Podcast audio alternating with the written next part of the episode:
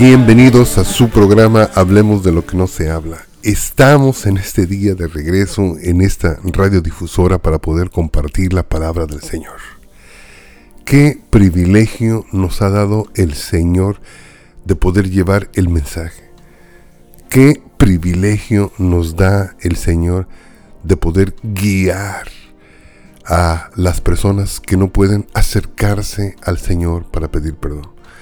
Qué privilegio nos da el Señor para poder entender la voluntad de Dios.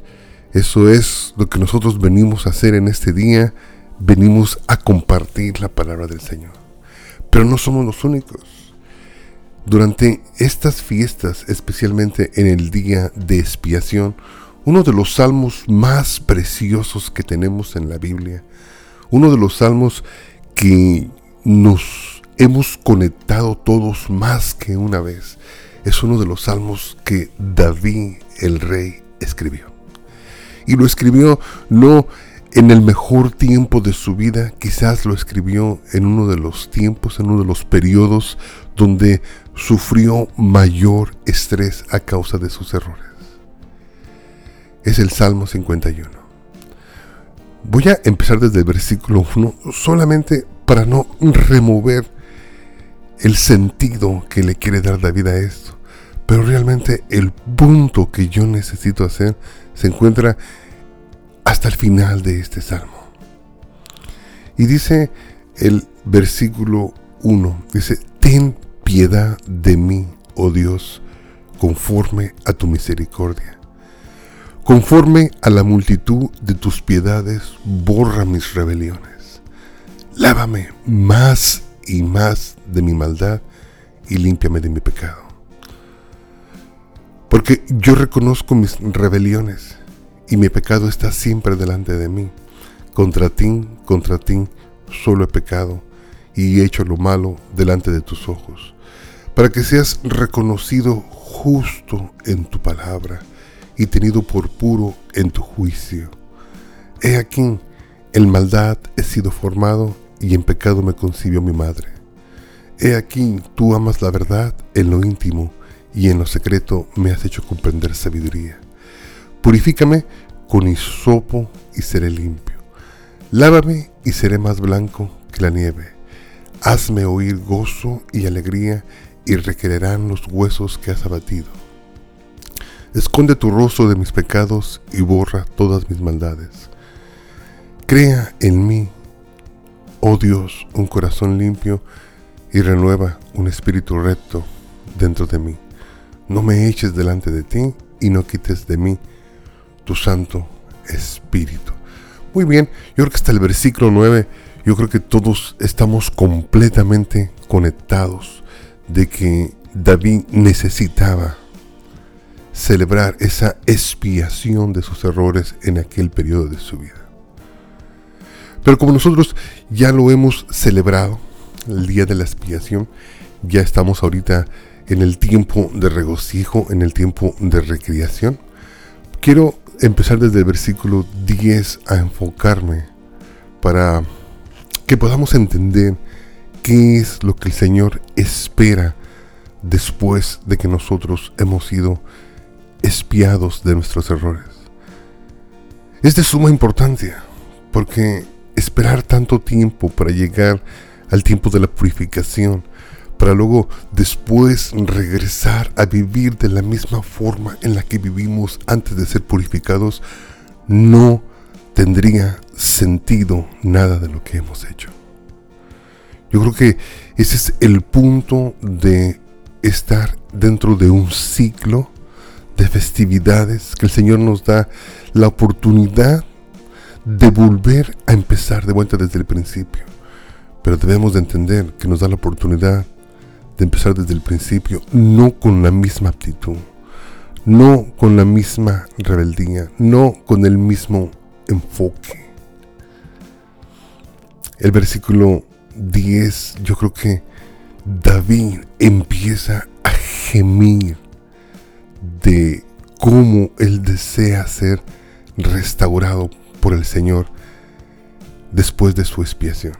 Y empieza diciéndole al Señor, crea en mí, oh Dios, un corazón limpio. Y renueva un espíritu recto dentro de mí. Yo creo que esas son las primeras dos intenciones.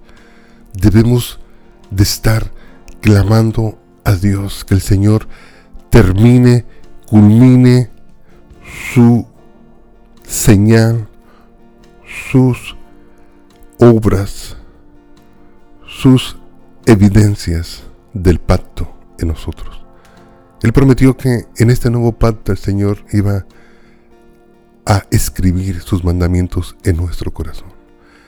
Y juntamente con eso, yo creo que viene ese corazón nuevo que todos necesitamos.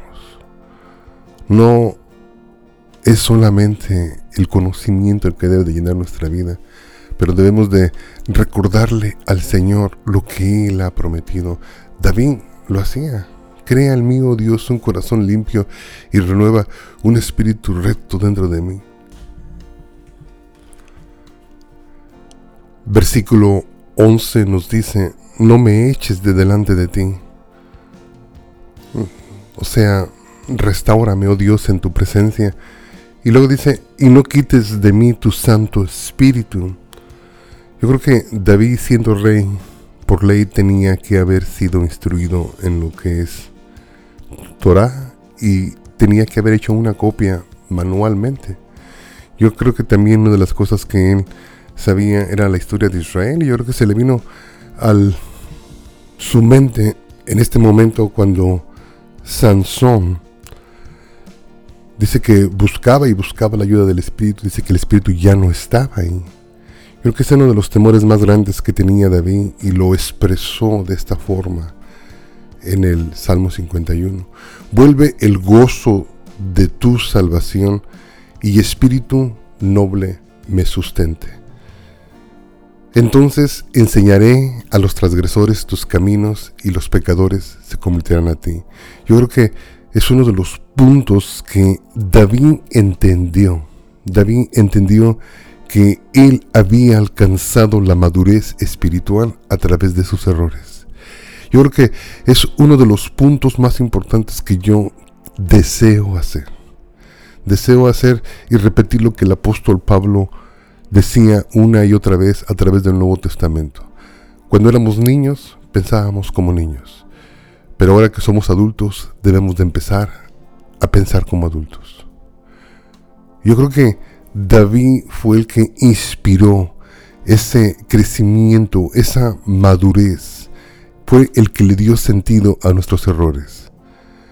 Cada uno de nuestros errores tuvieron que habernos llevado a otra etapa de nuestra vida.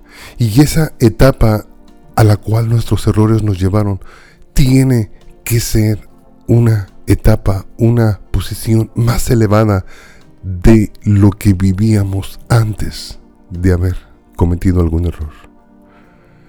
Y también al entender eso, tenemos que sentir cada día más y más la responsabilidad de poder compartir el Evangelio de Jesús a todos aquellos que no lo conocen. Realmente David estaba proponiendo su corazón en este salmo para el evangelismo. Repito lo que dice en el versículo 13, entonces enseñaré a los transgresores tus caminos y los pecadores se convertirán en ti. Yo creo que después de todas estas fiestas, ese es el llamado. El llamado es a la única manera en la que quizás podemos agradecer al Señor es el darle a los transgresores nuestro testimonio, el guiarlos para que ellos puedan entender el cómo pueden ser librados de sus errores, el enseñarles la expiación que Jesús ha hecho por nosotros. Versículo 14 dice, líbrame de homicidios, oh Dios, Dios de mi salvación. Y luego expresa una fantástica oración donde dice, cantará mi lengua tu justicia. Estaba expresando la idea de que, Señor, he quedado mudo a causa de mis errores, pero ahora, ya que has desatado mi lengua, cantará mi lengua tu justicia. versículo 15, Señor, abre mis labios, se une con el 14, Señor, abre mis labios y publicará mi boca tu alabanza. Es una de las evidencias de la libertad, que ya no estamos siendo oprimidos por el enemigo, pero que ahora hemos sido purificados, que ahora hemos sido hechos nueva creación, que ahora podemos abrir nuestros labios porque ya el enemigo no nos tiene bajo esa presión, no nos tiene bajo el yugo de la condenación, no nos tiene bajo su pie. Señor, abre nuestros labios en este año venidero después de estas fiestas, Señor, para publicar tus alabanzas, para predicar tu evangelio. Versículo 16 sigue poniéndose esto precioso porque el versículo 16 del Salmo 51 lee de esta forma, dice, porque no quieres sacrificio que yo lo daría. O sea, Señor, no quieres que siga sacrificando ovejas en el altar, sino me quieres a mí en vez de esa oveja. Señor, porque yo te daría cualquier sacrificio para cubrir mi pecado, pero no es lo que el Señor quiere. El Señor quiere que en cada error nosotros llevemos un espíritu contristado, llevemos un espíritu arrepentido. Versículo 16 dice, porque no quieres sacrificio que yo lo daría gustosamente. Era un hombre rico el rey David. Realmente no le hubiera costado absolutamente nada sacrificar cuantas ovejas él hubiera deseado para espiar su pecado. Pero él entendía que no es lo que el Señor quería. Él entendía que no era el propósito de aquellos sacrificios de animalitos. Él entendía esto. Porque no quieres sacrificio que yo lo daría, no quieres holocausto. dice el versículo 17, creo que estoy entrando por fin hasta ahorita al punto que ha estado en mi corazón pidiéndole a Dios que me dé la libertad de poder iniciar después de estas fiestas otra etapa más elevada de mi vida. Y dice en el 17, dice, los sacrificios de Dios son el espíritu quebrantado. Repito, los sacrificios de Dios son el espíritu quebrantado. Al corazón contrito y humillado no despreciarás tú, oh. Y llegado a la mitad del tiempo de este programa. Básicamente lo que he hecho hasta ahorita ha sido el introducir la intención que tenía el rey David al escribir Salmo 51. Pero realmente el Señor ha estado hablando a mi vida a través de los últimos versículos de este salmo. Porque aparte de ser un compendio de oraciones de arrepentimiento, también da a luz algunos versículos donde genera esperanza y donde da razón y propósito a la restauración que el Señor hace en nuestras vidas. Este versículo, Salmo 51, 17, básicamente es el punto que quería hacer. Los sacrificios de Dios son un espíritu quebrantado. No me quiero escuchar repetitivo, pero es el, el área en la que yo deseo ministrar en este día, porque me he estado preguntando a mí mismo qué es tener un espíritu quebrantado, porque yo quiero mantenerme igual de cómo salí después de la expiación. Yo quiero mantenerme en esa misma condición en la cual se reflejó en mí la gracia y la misericordia de Dios. Porque me he dado cuenta que aunque sé que voy a volver a cometer errores, quizás lo que quiero evitar este año es el no tomar la misma aptitud dentro de mi corazón. Yo creo que como pastor a veces se da uno cuenta, a veces cuando la gente viene a nosotros y, y se da uno cuenta que a veces son genuinos, sienten remordimiento por sus errores, pero también le da uno tristeza que a veces ve que no mucha gente puede hacer cambios en su vida. Especialmente cuando esos cambios tienen que ser cambios internos en nuestra vida. A veces pasamos, recibimos oración, recibimos mensajes, recibimos palabra y salimos y de vuelta volvemos a caer en la misma aptitud que nos llevó a cometer nuestros errores. Pero aquí David está expresando la clave que yo necesito que entendamos en este día.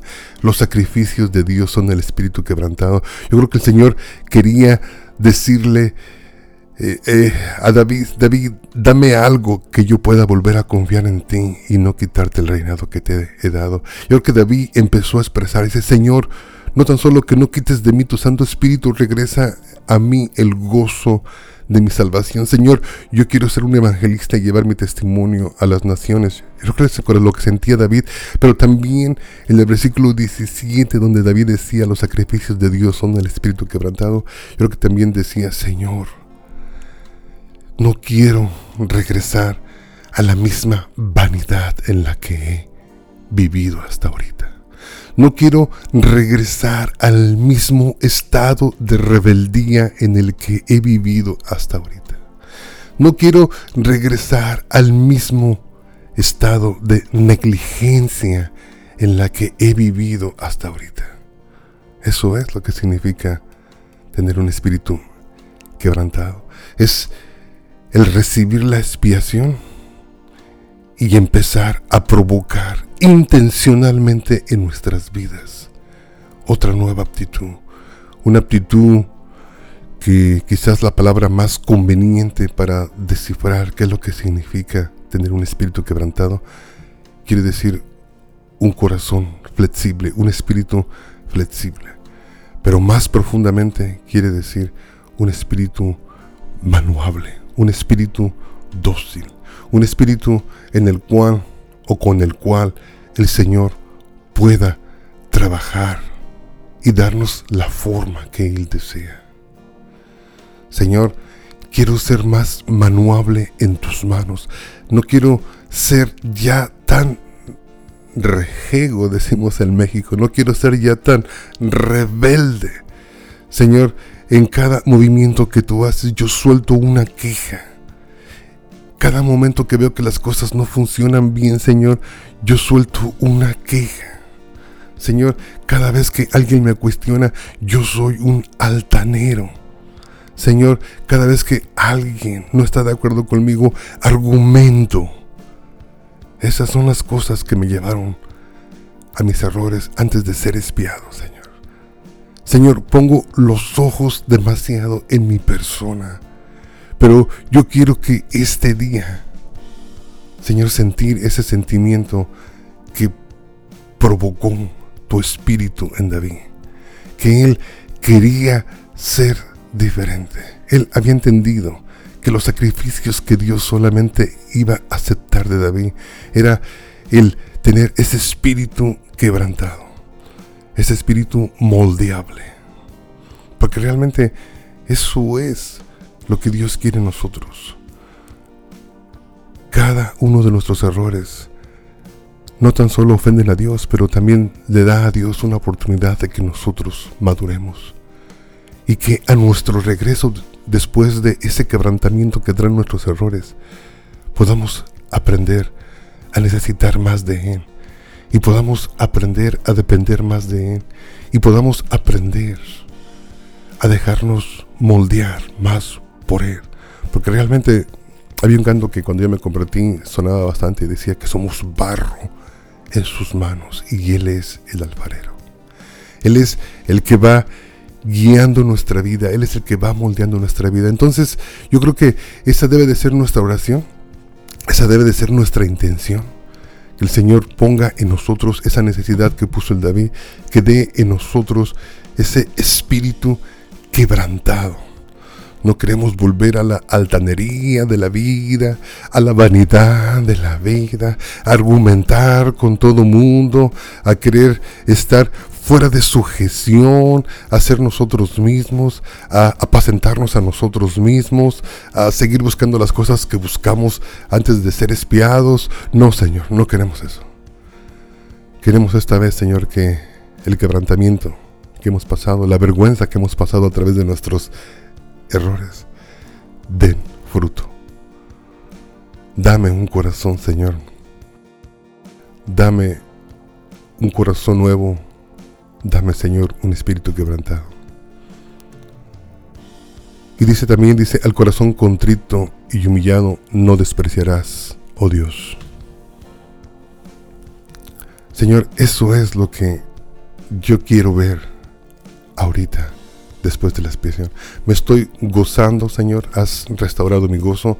Has restaurado en mí la visión, como lo restauraste en David, de predicar con mayor intensidad el Evangelio. Señor, pero ahorita solamente me queda una oración, la oración que tenía David. Señor, enséñame, enséñame a ser más manuable. Enséñame a ser más dócil, Señor. Señor, mi Mesías, dijo Yeshua, sed mansos como yo sed manso. Enséñame a ser manso. Hermanos, esa debe de ser nuestra oración. Disculpe, me metí en mis necesidades personales y me olvidé de ustedes, pero hermano, yo creo que eso es el mejor sermón. El mejor sermón es cuando el predicador abre su corazón y se conecta con su audiencia. Hermano, que esa sea nuestra intención de aquí en adelante, que ese sea nuestro mensaje, que ese sea el final de los días que hemos estado viviendo días de festividad, que ese sea el fruto de todas las festividades que hemos estado celebrando por semanas, hermano. Que de aquí en adelante, al iniciar, al acabar la fiesta de los tabernáculos, podamos decirle, Señor, ahora sí has creado en mí un espíritu quebrantado, Señor. Gracias, Señor. Que Dios los bendiga, que Dios los guarde y estamos de regreso el día de mañana. Amén.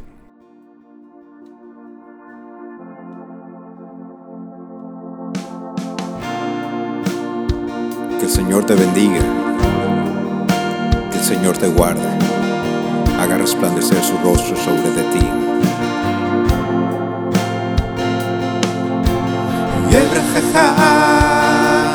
Adonai שמריך, יאר אדוני פניו אליך וכולי כאן. יישא אדוני פניו אליך וישם לך